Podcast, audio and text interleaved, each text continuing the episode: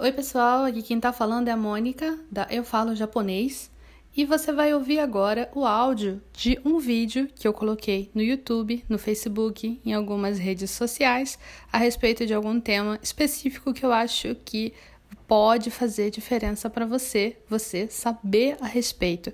Eu espero que você goste. Vamos lá. Cara, o furigana tá matando totalmente o seu tempo de estudo. O que que isso quer dizer?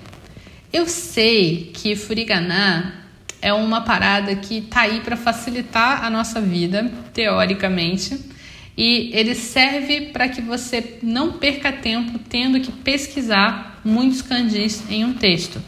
É, para quem não sabe, o furigana é aquela letrinha que fica em cima do kanji, é aquele hiragana que fica em cima do kanji para dizer para a gente como é que se lê aquele kanji naquele contexto, dentro daquela palavra, dentro daquela situação, porque kanjis têm várias leituras.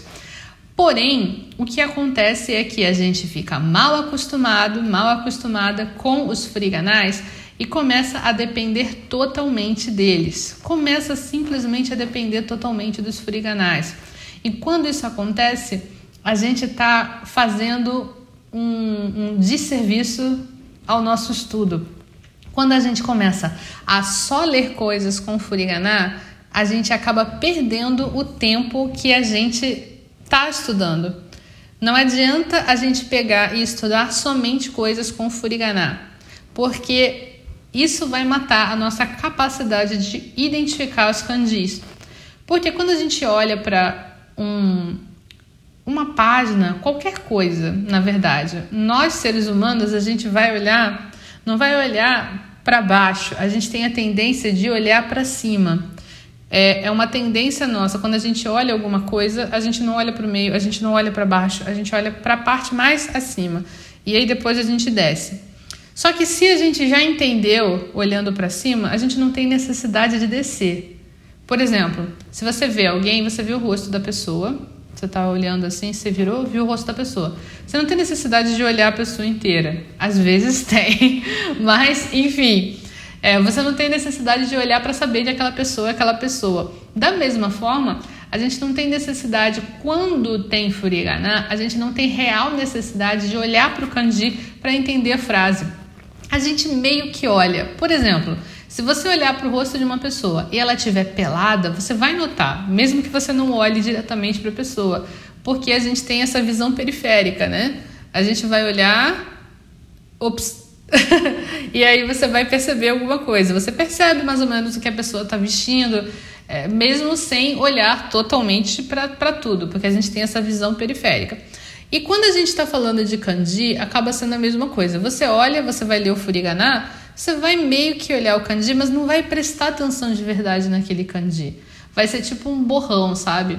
E se você não presta atenção, você não está olhando para o kanji direito, depois, quando esse kanji aparecer de novo e esse kanji por acaso aparecer sem furigana, você não vai reconhecer ele. Você não vai reconhecer. Talvez você pense: "Ah, eu já vi esse kanji antes". Quem é que já pensou isso? Eu sei, eu sabia, eu deveria saber esse kanji. Quem é que já pensou isso? Eu acho que todo mundo que estuda japonês em algum momento pensou isso. Ah, eu deveria saber esse kanji. Eu deveria saber. Eu tenho certeza que eu já vi esse kanji. Só que você não prestou atenção nele, você ficou prestando atenção só no furigana que acompanhava em cima. Justamente por isso, se você estuda apenas com material que tem furigana, que tem furigana em tudo, você está perdendo tempo de estudo. Você está estudando uma hora e essa uma hora não está rendendo tanto quanto poderia, porque você não está usando ferramentas que vão ajudar você a melhorar a melhorar a sua compreensão de kanji, que vai ajudar você a melhorar a sua compreensão de japonês como um todo. E isso, gente, é o que faz com que as pessoas não consigam sair do japonês básico e fiquem simplesmente no básico para sempre. E para isso não acontecer com você, o que você tem que fazer a partir de hoje? Você precisa encontrar lugares que você consiga ler japonês sem furigana ou pelo menos você precisa passar a escrever kanjis, escrever as frases com kanji e não coloca furigana no que você está escrevendo. Pelo amor de Deus, não faça isso. Se você fizer isso, você vai estar tá se prendendo ao Friganá e você vai estar simplesmente perdendo a oportunidade muito boa de conseguir ler os textos em kanji, em japonês, sem furigana. Então, faz isso a partir de hoje. Procura um lugar que você consiga ler japonês sem furigana. A internet está cheia desses lugares. Procura o Twitter daquela pessoa japonesa que você admira. Procura um site de notícias sobre um tema que você gosta e começa a tentar ler aqueles textos. Tenta ler aqueles textos. Se for uma frase por dia, já vai estar tá ótimo. É isso aí, pessoal. Eu espero que vocês tenham gostado desse vídeo. Se você quer aprender cada vez mais vocabulário, cada vez mais kanji, vem para o Clube do Kanji no Telegram. O Clube do Kanji é um canal do Telegram onde eu mando todos os dias frases, palavras novas, kanjis novos, tudo isso acompanhado por uma explicação que eu mando com áudio, eu gravo áudio todos os dias para que você possa entender e você ainda pode fazer perguntas. Você pode perguntar a respeito de coisas que você não entendeu naquela explicação ou de repente alguma dúvida que tenha surgido, tá lá o espaço de comentários para você fazer a sua pergunta. Espero que você tenha gostado do vídeo. Eu vejo você então no canal do Telegram e também no nosso próximo vídeo. Tchau, tchau.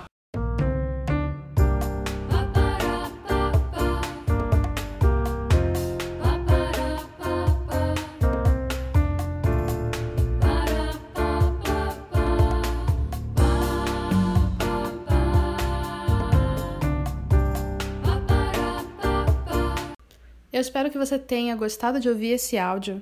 Se você gostou desse áudio, por favor, compartilhe com alguém esse podcast, alguém que você sabe que precisa saber dessas informações.